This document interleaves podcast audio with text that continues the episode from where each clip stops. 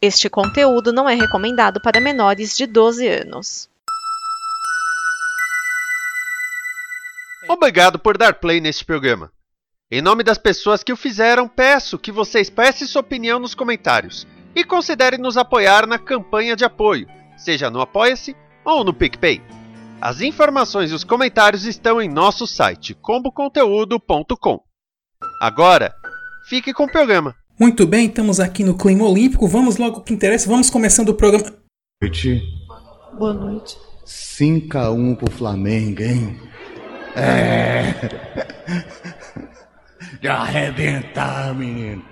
Não que eu seja torcedor.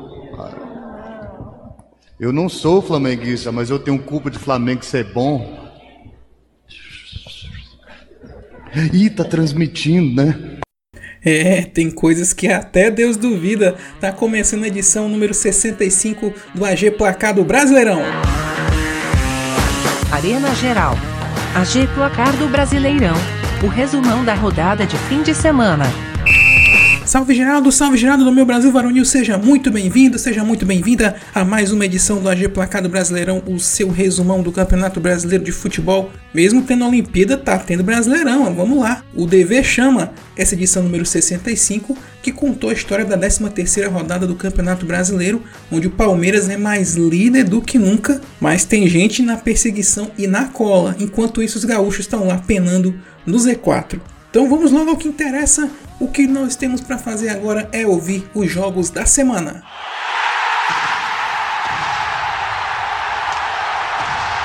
Começando com o jogo dos desesperados que estão abraçados ainda no Z4. Grêmio empata com o América Mineiro por 1 a 1. O torcedor gremista achou que vinha uma vitória logo no comecinho do jogo, com um belo gol do Guilherme Guedes. O domínio gremista em casa também indicava um resultado positivo. Porém, o Coelho achou seu gol de empate com Felipe Azevedo após troca de passes com Krigor. Sim, Krigor! Surpreendendo o Grêmio, o Coelho voltou melhor no segundo tempo e tomou conta do jogo. O tricolor teve a chance com o Ricardinho dentro da área, mas era o América que tinha mais chances de ampliar. Gabriel Chapecó precisou trabalhar forte para manter o resultado do empate.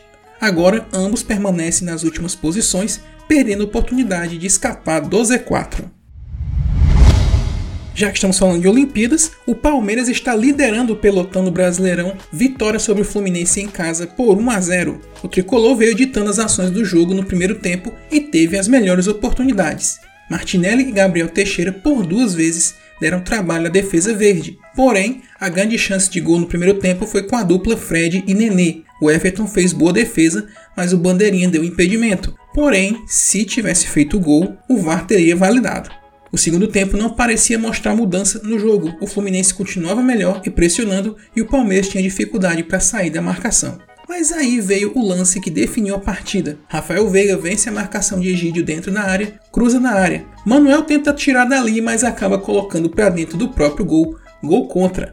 Após o gol e as mexidas, o Palmeiras cresceu no jogo, ameaçando com Dudu e William. Nos acréscimos, em ritmo de abafa, o Flu perdeu boas oportunidades com Samuel Xavier e Iago Felipe. E ficou nisso. Palmeiras segue líder do campeonato e o Flu estaciona no meio da tabela.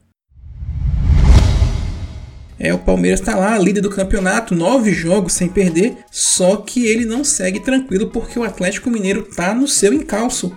Vitória do Galo sobre o Bahia por 3 a 0. O Galo pressionou o Bahia desde o início, enquanto o tricolor tentava os contra-ataques. Nacho quase abre o placar em uma linda cobrança de falta, mas linda mesmo foi a defesa do Matheus Teixeira. Parece que o lance acordou o Bahia, que passou a pressionar mais, e o Galo diminuiu o ritmo. Rossi e Liger incomodaram a defesa do Atlético, mas não conseguiram fazer gols. Cuca aproveitou o intervalo para mexer no time e o Galo voltou diferente.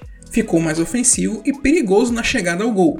E Hulk apareceu mais uma vez. O primeiro saiu em tabela com Sacha e um lindo toque de cobertura no goleirão tricolor. Com o gol, o Bahia se assanhou e passou a pressionar pelo empate, mas aí o Hulk esmagou de vez aos 34, sofrendo pênalti e convertendo a cobrança. Nos acréscimos, deu tempo para o Natan aproveitar a cobrança de escanteio e ampliar o placar. Galo na caça do porco, o Bahia já vendo o topo da tabela um pouco mais distante. E cai o último invicto do Brasileirão. o Fortaleza vence o RB Bragantino e se consolida ainda mais no G4 1 a 0 no Castelão. O primeiro tempo foi muito bom, com chances para ambos os lados. Foi o Leão que aproveitou a sua chance, assistência de Pikachu para gol de Robson abrindo o placar. Pikachu ainda acertou o travessão. Depois disso, o Massa Bruta veio para cima com Praxedes também acertando a trave. E Robson ainda ampliou para o Leão, só que ele estava em posição de impedimento. Os comandados de Maurício Barbieri voltaram com vontade de empatar o jogo no segundo tempo. Fabrício Bruno e Praxedes tiveram boas chances, mas não conseguiram gol.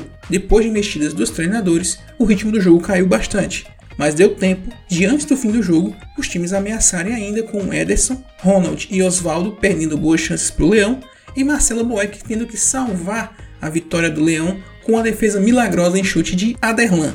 O Fortaleza cada vez mais firme no G4 e o Bragantino começando a despencar na tabela.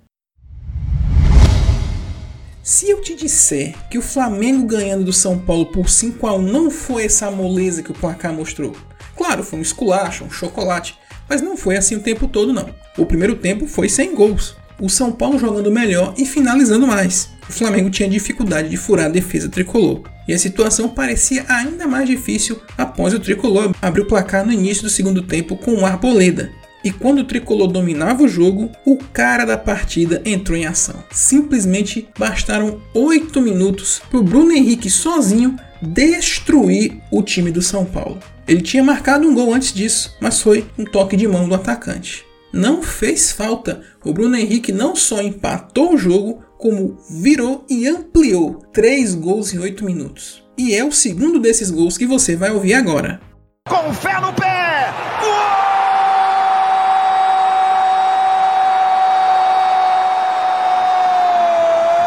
A voz da rodada dessa semana é o gol do Flamengo, esse segundo gol do Bruno Henrique, o, o gol da virada do Rubro Negro, narrado pela turma lá do Energia 97, tão conhecido aí de anos a fio no, no, rádio paulista, o narrador Fernando Camargo e ele narrou com essa alegria medonha o gol da virada do Flamengo, um golaço do Bruno Henrique, diga-se de passagem, e foi só o prelúdio da matança que viria depois com mais três gols, mais um do Bruno Henrique e mais dois, finalizando com 5 a 1. Estádio 97, segundo gol do Flamengo do Bruno Henrique, na voz de Fernando Camargo, vamos ouvir. Michael fez a, o lançamento pelo lado esquerdo. Bruno Henrique, Bruno Henrique estava dentro da área e já está do lado esquerdo. Como corre esse cara? Abriu pelo meio. Na frente tem Gabigol. Michael abriu. Do lado direito. Ele prefere fazer o passe para Mateuzinho. Mateuzinho deixa para Arão. Arão domina, abre para o lado esquerdo. Boa bola agora para Felipe Luiz. Felipe Luiz tabelou. Bruno Henrique vai daí, bateu pro gol. Que golaço! Gol do Flamengo! Se ferrou! Houve um equívoco. Gol do Flamengo, Bruno Henrique girando Perna direita na bola, mandou no ângulo do Volpe, que ainda fez a defesa. A bola bateu na trave aos 27 minutos. O segundo gol do Flamengo, Bruno Henrique. Dois para o Flamengo, um para o São Paulo, Lima. Essa é a vantagem de você ter um time com jogadores que desequilibram né, individualmente. Esse gol detonou o São Paulo em campo. Ficou totalmente vulnerável e ainda tomou o terceiro gol do Bruno Henrique e mais dois com Gustavo Henrique e Wellington marcando contra. Esse é o fim da invencibilidade do São Paulo contra o Flamengo. O Mengo tá com o modo deixou chegar ativado. Já o São Paulo volta a se preocupar com a parte de baixo da tabela. O peixe martelou, martelou, martelou, martelou, martelou, mas perdeu o jogo em casa para o Atlético Goianiense 1 a 0. O Santos estava com mais posse, mas era lento e ficava fácil na marcação do Dragão sem conseguir ameaçar. E o Atlético chegou uma vez no primeiro tempo e foi só o que precisou. Baralhas sofreu pênalti de João Paulo, Zé Roberto bateu e converteu. Depois disso, o Peixe resolveu acordar e começou a ser mais veloz. E Fernando Miguel teve trabalho para segurar Madison e Felipe Jonathan esse inclusive acertando o travessão. A mexida do intervalo deu gás ao Santos que veio para cima de vez. Um verdadeiro bombardeio do peixe e uma pilha de chances desperdiçadas. Lucas Braga, Marcos Guilherme, Caio Jorge e Marinho perderam gols incríveis. O uruguaio Sanches até marcou um gol, só que o juiz anulou por conta de impedimento. O Dragão suportava a pressão, mas também ameaçava nos contra-ataques e quase amplia com Ronald, que acertou o travessão cara a cara com João Paulo, mas acabou ficando nisso. Reação do Dragão no campeonato e o Santos perdendo uma boa oportunidade de subir na tabela.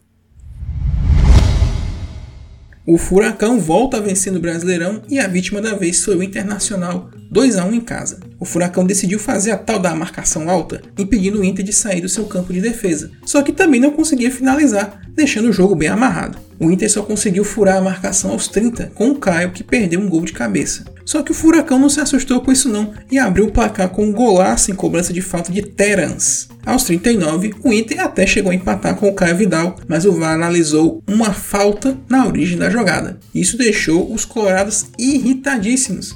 E o Atlético, que não tem nada com isso, aproveitou. Aos 47, Vitinho aproveita erro no corte de Cuesta e amplia. Com a necessidade de virar o jogo, o Inter veio melhor no segundo tempo e assustou com Bosquilha, mas depois viu o Furacão equilibrar o jogo e ameaçar com o Nicão. O Inter diminuiu o placar após o juiz marcar pênalti por mão na bola dentro da área de Nicolas, pênalti convertido pelo Edenilson. Depois daquele tradicional abafa que não teve sucesso, o Inter sai do Paraná com derrota e preocupado com o Z4. Já o Furacão respira de novo na tabela e pode voltar a sonhar com o alto. Olha, nesses anos de AGPB, né, que nós estamos aí 65 edições, poucos jogos foram tão sonolentos quanto esse Sport 0 Ceará 0. No primeiro tempo, o Ceará até dominou as ações, mas ameaçou pouco. Já no segundo, o Sport teve mais a bola, mas o Ceará que ameaçou mais. O lance mais perigoso desse jogo foi do Sport. Paulinho Malquelin passou por 4 na marcação, no lindo lance, fez drible e cruzamento, mas aí na hora de arrematar, o Messias apareceu e afastou. Depois, no segundo tempo, uma chuva forte caiu em Recife e o jogo que já estava morno esfriou de vez. Resultado que mantém a invencibilidade do Ceará, mas mantém ele no meio da tabela também. O Sport conseguiu sair do Z4 com esse empate graças à goleada do Flamengo, olha só que coisa. Bem, gente, tivemos dois jogos na segunda-feira, né? Como estamos focados nos Jogos Olímpicos, nós vamos dar uma repassada bem rápida neles até quanto a minha voz aguenta, porque acabou de, no momento que eu tô gravando isso aqui, saiu uma medalha de bronze para natação brasileira, Fernando Scheffer. Então, enquanto voz eu tenho aqui, vamos resumir aqui os resultados do Brasileirão da segunda-feira. O Corinthians, com dois jogadores da base marcando, conseguiu a vitória em cima do Cuiabá fora de casa lá na Arena Pantanal por 2 a 1 freou uma reação que o Cuiabá estava tendo no campeonato. Os gols foram do Rony e do Adson para o Corinthians e Rafael Elias marcou para o Cuiabá. E o Cuiabá ficou na bronca com a arbitragem, né, por conta de marcações que eles entenderam não ser legais. E a polícia teve que ser chamada para escoltar o treino de arbitragem. Tensão lá em Cuiabá. No outro jogo, o Juventude em casa venceu por 1 a 0 contra a Chapecoense com um gol de um artilheiro em potencial para o Campeonato Brasileiro, Matheus Peixoto. O gol saiu no comecinho do jogo, Juventude conseguiu segurar a onda e a Chapecoense não ganha, já e Ventura chegou e não faz a Chapecoense andar. Daqui a pouco vai estar tá rodando, hein? porque a Chape é a lanterna do campeonato e a Juventude já começa a querer uma coisa melhor do que somente fugir do Z4.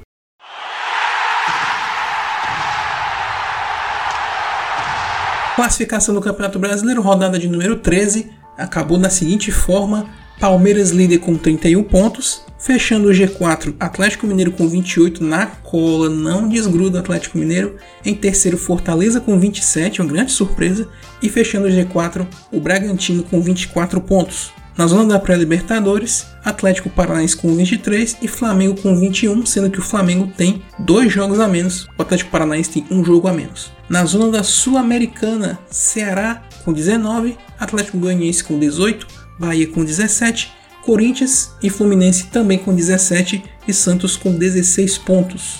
Quem está ali tentando se escapar da degola, Juventude 16, Internacional 14, Cuiabá 12 e Sport 11. E no Z4, São Paulo com 11, América Mineiro com 10, Grêmio com 7 e a Lanterna Chapecoense com 4 pontos ganhos.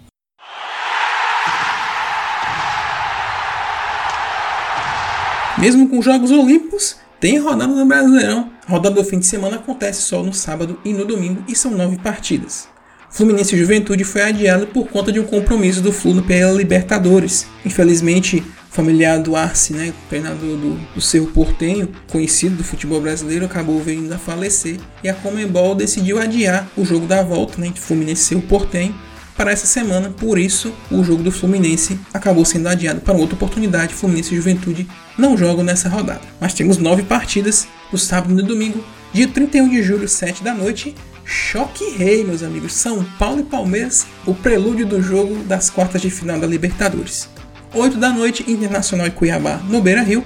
E 9 da noite, Red Bull Bragantino e Grêmio no Nabi Abichedi. No domingo, dia 1 de agosto, 4 da tarde, Corinthians e Flamengo na Neoquímica Arena, Atlético Mineiro e Atlético Paranaense no Mineirão. 6 e 15 da noite, Chapecoense e Santos na Arena Condá, Bahia Esporte em Pituaçu.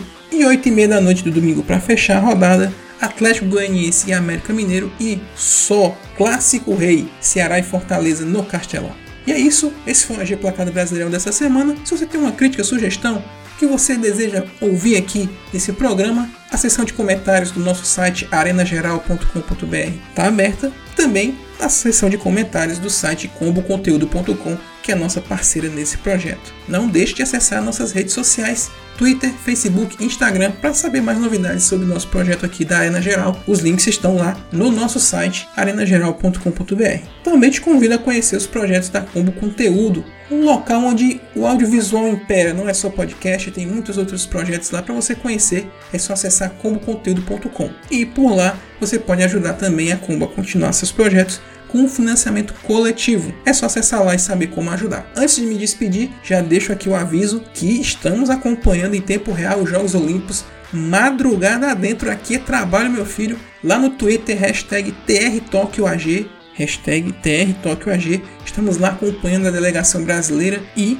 os Jogos Olímpicos né, que é o ápice do esporte mundial estamos lá no Twitter junto com uma galera comentando e repercutindo tudo o que acontece lá em Tóquio. Também avisando a vocês que de segunda a sexta, durante os Jogos Olímpicos, a Combo Conteúdo está lançando um podcast especial sobre os jogos, é o Combo Olímpica. Eu vou participar de algumas edições lá. Eu vou deixar o link na descrição do programa no arenageral.com.br com o link para o site da Combo Conteúdo para você já saber como ouvir lá essas edições da Combo Olímpica. É só também ficar ligado nas nossas redes sociais que eu vou divulgar por lá também, beleza?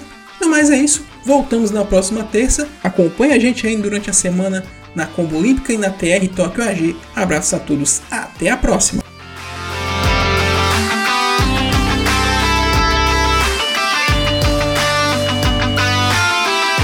Esta é uma produção da Combo. Confira todo o conteúdo do amanhã em nosso site comboconteúdo.com.